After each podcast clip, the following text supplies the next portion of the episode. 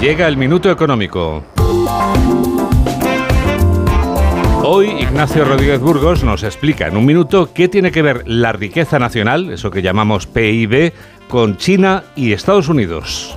Este domingo por la noche comenzarán a desmontarse los stands de Fitur. Es el final de la calificada como la mejor feria de turismo de la historia, con más de 150.000 visitantes. España se ha convertido en el principal destino turístico del mundo al adelantar a Francia según estudios de la Fundación La Caixa, el turismo es el responsable del 13% del PIB español y este año puede llegar a facturar 200.000 millones de euros según Estel Tour. Su recuperación ha sido un pilar fundamental para la economía española junto con el consumo privado y el empleo. Esta semana conoceremos los datos adelantados del PIB del cuarto trimestre del pasado año y de todo el ejercicio. La EPA ya adelantó más de 700.000 nuevos puestos de trabajo.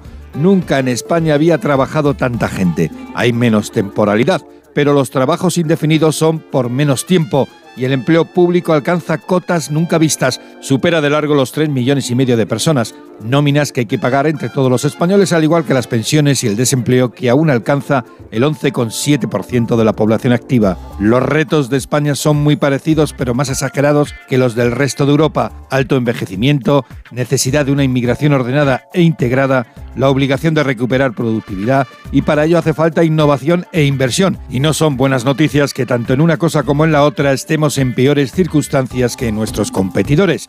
China y Estados Unidos. Y preocupa especialmente en España en los últimos días que se acumulen expedientes de empleo en la industria, con empresas como Ford, Siemens, HM, Bimbo o Danone. El turismo no puede resolverlo todo. Lo que podemos y vamos a